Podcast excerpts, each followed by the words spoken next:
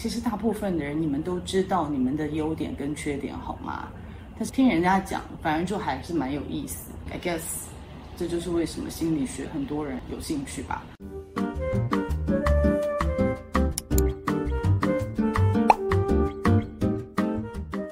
嗨，大家好，我是 Sherry。疫情还没开始的时候，跟朋友出去吃饭，我就被问到说：“哎，你是学心理学的，你知不知道十六型人格特质是在讲什么？”我觉得超准的，我做那个测验觉得超准的。当下听到就。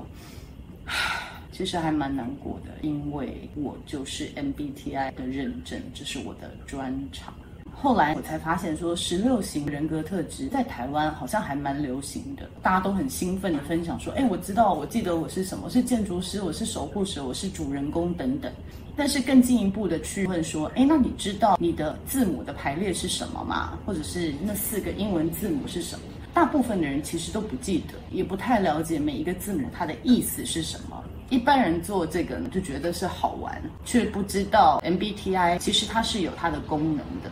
首先，MBTI 这个评量，它的英文名称叫做 Myers-Briggs Type Indicator Instrument，它其实是 instrument，也就是它是一个评量的工具，它不是测验。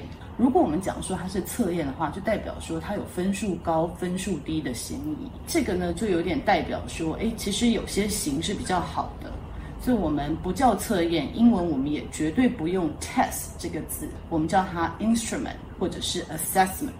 第二个，MBTI 这个评量是来自于荣格的人格理论。那 MBTI 到底是谁设计的？它不是荣格所设计，这其实设计的是来自于一对母女，叫做 Catherine Briggs 跟 Isabel Myers，所以是凯撒琳·布雷格斯跟伊莎贝。迈尔斯这对母女来设计的。他们当初在设计的时候呢，有把草稿给荣格看，荣格也觉得说，哎，你们设计的不错，请继续加油。他们就有书信上面的往来。那第三个，做这个评量到底是有什么好处？就人性很好玩，大家都喜欢去做一些评量，看看说，哎，是怎么写自己的。其实大部分的人，你们都知道你们的优点跟缺点，好吗？但是听人家讲，反正就还是蛮有意思。这是我们人类一个很特别的特性，喜欢听别人解析自己。哈，I guess 这就是为什么心理学很多人有兴趣吧。学 MBTI 它有一个很大的重点，就是了解你最原始、最舒适的样貌是什么样子。那为什么我们要学习这个呢？就是其实我们知道社会化跟家庭成长的背景，也许你的父母、你的老师会期待你变成某一种类型的人。比如说，我知道在台湾的教育里面，我自己就是常常被老师说，可不可以不要话这么多的人？那是因为我天性比较外向，我喜欢用诉说或者是讲话来做一些学习。但是因为社会化的关系，所以在台湾长大的这段时间的，我会尽量让自己闭嘴，不要在课堂上面发言，所以这就是社会化的一个过程。其实 MBTI 可以让你洞悉你最舒服的状况下是什么样子，那也代表你可以了解是什么样子的环境是最适合你的生长跟发展。那第二点就是了解你自己的优点跟缺点，你就可以善用自己的优点，然后知道自己的盲点在哪里。例如有 judging 倾向的人，其实很喜欢做的事情都很规律，每一分每一秒要做什么，这是我喜欢的执行方式。judging 倾向很强烈的人，他比较排斥改变，因为很早他就把所有的事情都准备好了。judging 我的长处就是，你给我一件事情，我可以把时间表完善的写出来，事情不会漏掉。但是我的盲点就会是我不太愿意改变，因为你一改，我全盘的计划都要改，所以一直要有改变，我就开始头很大，所以这就是我的盲点，所以也许会因为害怕改变而错失一些机会。那第三个，我其实觉得最重要的就是除了了解自己，也可以多了解别人看法跟角度，其实跟你不一样。人性都会觉得说，我想的这是 common sense，这个有没有 sense？就是这好像是大家都这样想，其实真的不然。如果学习到 MBTI，你就知道说每一个人他的能量的来源是不一样，他关注的地方是不一样，他搜集资讯的方式是不一样，他用不同的平量来做决定，然后他执行他决定的方式也都不一样。所以如果我们大家常说，诶，你这个人有没有 sense？其实你说的是你这个人的 sense 为什么跟我不一样？所以 MBTI 其实有助于我们对于多元共融、多元文化的这个接受度，因为一旦理解，你就比较能够 appreciate，也比较能够看到每一种不同的思考逻辑的长处。当然，这个 implication 就是这个代表了你也可以比较能够跟其他人沟通。嗯，我就讲一个我跟我大女儿的以前的模式，就是我刚刚讲过是非常 J 倾向的人，也就是我很喜欢一知道是哪一天要考试，我事先就把每一天要念的书都写下来，然后会做一个计划表。可是我女儿她是比较 perceiving，那 perceiving 倾向的人，她觉得可能有些事情要看心情啊，我怎么知道明天会不会想要念书？我怎么知道明天会不会累不累？所以他们其实对于未知的接受度比较高。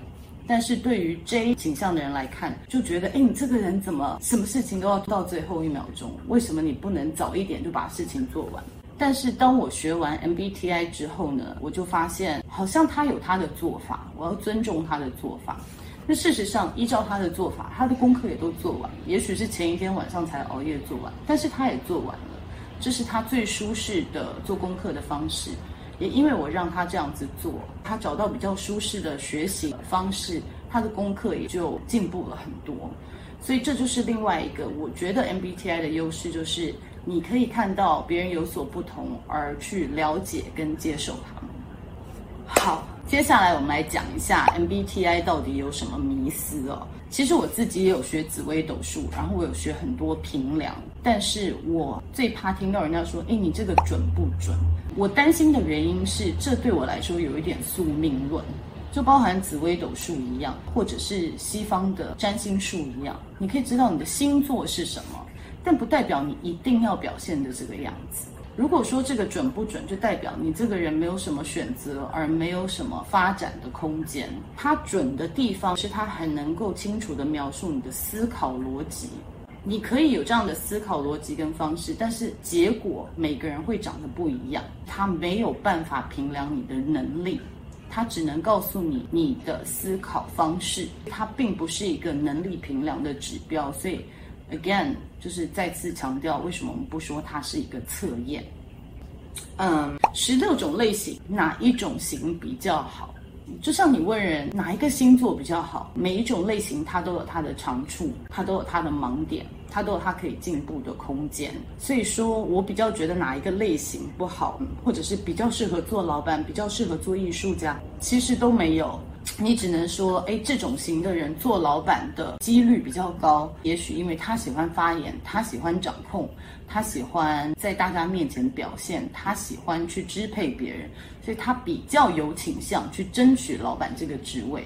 但并不一定代表他是一个好老板。嗯，你可不可以改你的型？你绝对可以改你的型。就像我刚刚说的，社会化的过程，你可以改变你自己是什么样子的个性。比如说，我小时候很外向的，我一直都在想，如果我没有出国念书，现在的我会比较内敛一点。所以你是可以被社会化的。但 B T A 要做的时候，有一点要注意，就是说你一定要放宽心，想象自己是在一个无人的荒岛上面，没有人对你有什么要求或期待。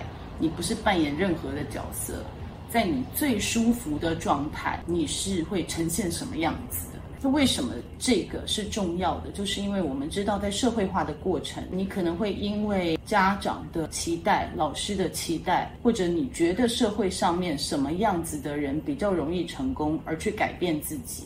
那我们现在已经有很多很多研究显示说，长期在压抑你的情绪，容易生病，或者是得癌症的。当你长期在压抑自己，你不能完全的展现自己的时候，重则生病，轻则有的时候你莫名其妙的会觉得忧郁、难过，或者觉得很憋，或者觉得无力。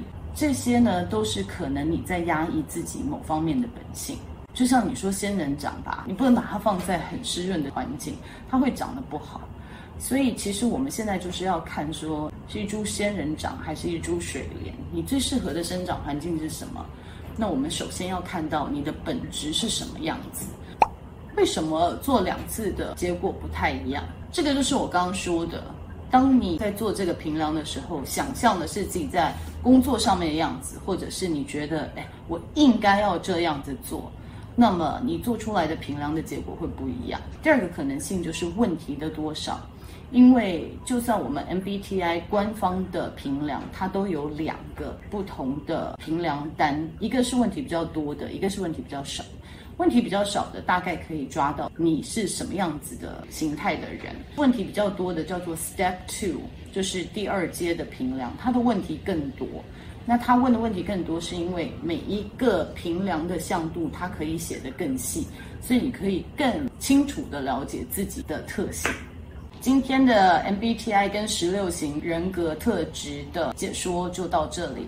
未来我们可以有加强版，我特别讲一下说为什么我去受了 MBTI 的认证，就是我在读心理学研究所的时候，我们做过非常多的评量，但是我觉得改变我人生跟真正改变我自己的有三个评量，一个是 MBTI，一个是 Hogan 霍根的 Personality Assessment，再来一个是 IDI，就是 Intercultural Development Inventory。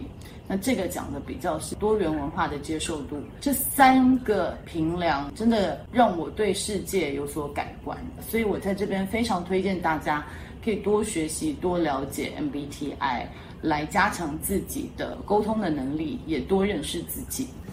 好了，以上就是我对 MBTI 的介绍。如果大家有任何问题，或者是有任何 comments，都欢迎留言给我。那我们下次再见。